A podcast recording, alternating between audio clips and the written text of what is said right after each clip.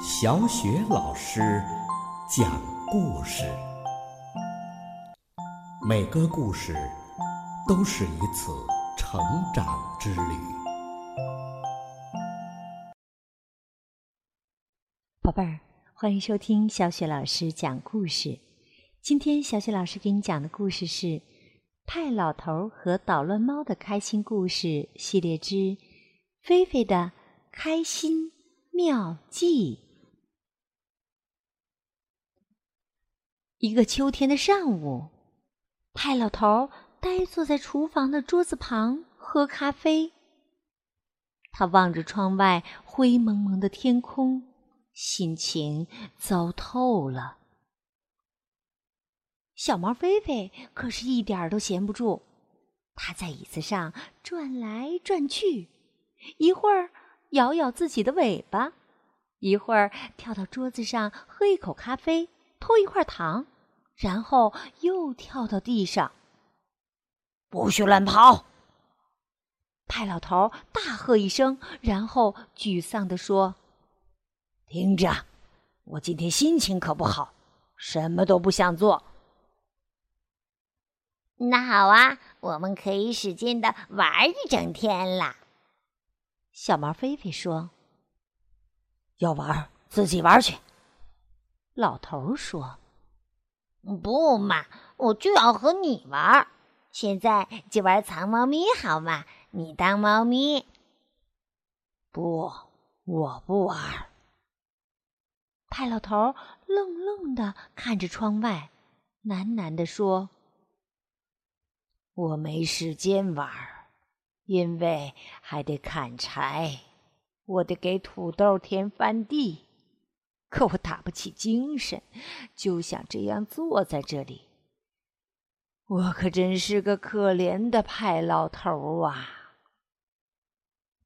你才不是什么可怜的派老头呢，你有我呀！啊，看这儿！小猫菲菲说着，一只脚踏在了咖啡勺上，想用勺和碟子演奏出好听的音乐。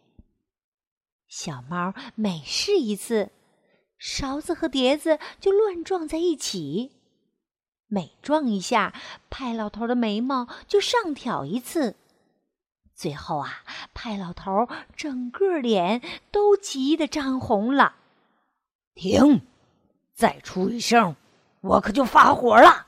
我需要安静。你这只捣乱猫，给我老老实实的坐到自己的椅子上去。小猫菲菲老老实实的坐到椅子上，好久啊，没敢吭一声。可是过了一会儿，它又不老实起来。它用脚撑着桌子，身子往下溜，没一会儿，椅子就前腿离地，悬在空中了。诶？不知道这椅子可不可以保持平衡？再试试。菲菲又有了主意，他使劲儿的用脚蹬了一下桌子，只听“啪啦”一声，椅子朝后仰去，猫咪从椅子上一个后滚翻栽了出去，撞到了一只水桶上，水桶咕噜噜的滚出去好远。派老头的脸全都皱在了一起，他一拳砸在桌子上，大声的喊叫起来：“够了，够了！你还想待在这个家里的话，现在就给我到外面找凉快去！我再不要听到一点噪音。”菲菲呆呆的望着派老头。派老头啊，像只泄了气的汽车轮胎一样，缩在厨房的角落里。老头有气无力地说：“对不起，菲菲。唉，人不应该这样对一只猫发脾气。可是，今天我就想静悄悄的从这个地球上消失算了。”菲菲想：“今天的派老头可真可怜，我得想个办法让他高兴起来。菲菲静悄悄地爬到厨房的桌子上，爪子在空中划了一道，意思是：“我有话要说。”又怎么了？派老头嘟囔着。菲菲悄悄地说。我们去钓鱼吧！一钓鱼你就开心啦。我才不想出去呢，外面又冷又湿的。派老头说：“菲菲想，每次派老头出去钓鱼，都会高兴起来。他一定要想个办法让他同意。”菲菲从桌子上跳下来。找出了派老头烧鱼用的大锅，锅看上去就像一只小舢板船。然后，菲菲用一只木勺子当钓鱼竿，坐在锅里，开始在厨房的地板上钓起鱼来。没多久，就有鱼上钩了，虽然有点小，可却是条好开心的鱼。他正朝着派老头游去呢，可派老头还是脸朝着窗户呆坐着。菲菲不停的钓着鱼，高兴的喊着：“哎，又上钩了，又上钩了！”还一边啊朝派老头那边瞧着。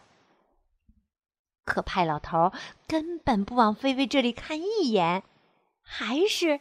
一动不动的望着窗外。好啊，老头今天的脾气比臭鱼还臭。菲菲心里虽然这样想，不过呀，已经下决心要帮助他了。菲菲跑到木匠房里，找到了一只钉在木板上的鱼的标本，肥鱼一条。一九三三年钓，这是写在标本下面的说明。这可是派老头一生中钓到的最肥的一条鱼呀！菲菲把肥鱼标本塞进一只箱子，放到派老头坐着的桌子对面。菲菲把拴鱼的绳子牵在手中，跳到桌子上。派老头不耐烦地问。又怎么啦？小猫菲菲把手中的绳子递给派老头，轻声说：“让你大吃一惊。”派老头把绳子拽上来，绳子的另一端拴着的肥鱼标本被拉到了桌子上。看，上钩了！哎，上钩了！菲菲高叫着。派老头的嘴角微微的向上抿了一下，算是露出了一点点笑容。我不想钓鱼。老头说完，又把头转向了窗户那边。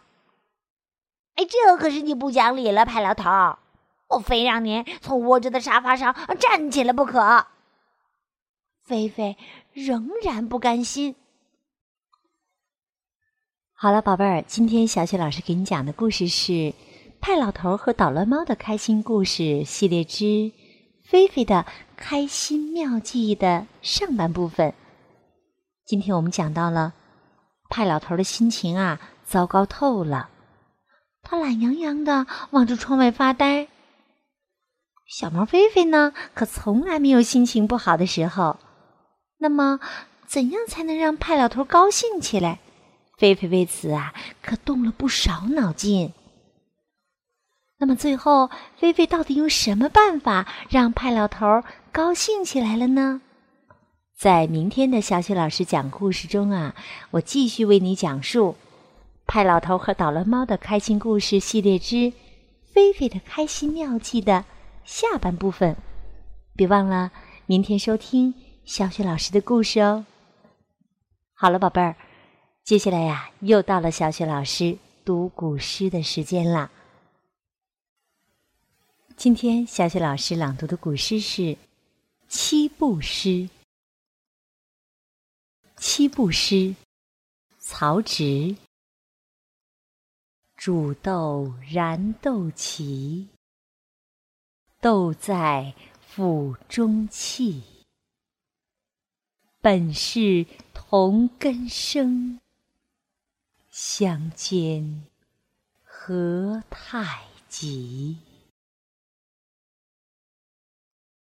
煮豆燃豆萁，豆在釜中泣。